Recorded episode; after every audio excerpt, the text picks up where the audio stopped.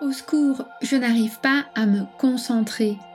Je pensais que les problèmes de concentration étaient limités aux étudiants, mais je me rends compte qu'il impacte aussi beaucoup les entrepreneurs.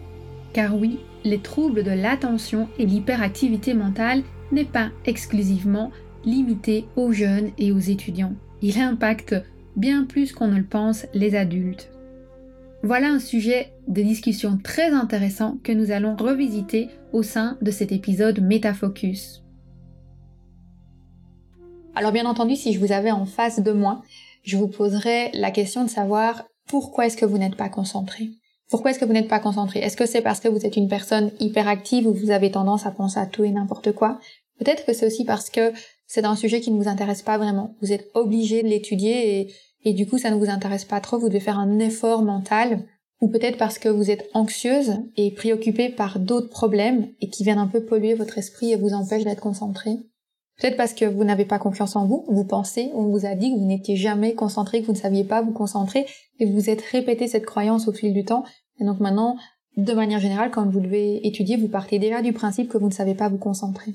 Alors qu'en fait, quand on fait un, travail global, sur la problématique, on se rend parfois compte que c'est aussi l'environnement de travail qui n'est pas idéal, que c'est les thématiques ou l'approche, la méthode pour étudier qui n'est pas du tout appropriée.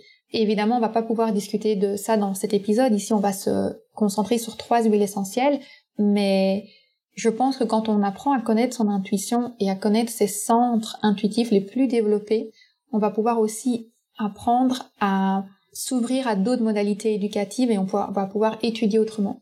Et forcément, on va se rendre compte que tout d'un coup, on devient concentré, mais tout simplement parce qu'on est concentré via un autre canal énergétique, via un autre canal de concentration. Et c'est d'ailleurs pour ça que chaque fois qu'il y a une personne qui rejoint la formation en aromacantisme, je l'invite à regarder une vidéo qui s'appelle l'apprentissage quantique. Et dedans, j'explique un peu ces différentes énergétiques en lien avec l'éducation et l'apprentissage et forcément la concentration. Parce que je suis convaincue que quand on trouve sa forme d'apprentissage, on devient naturellement concentré.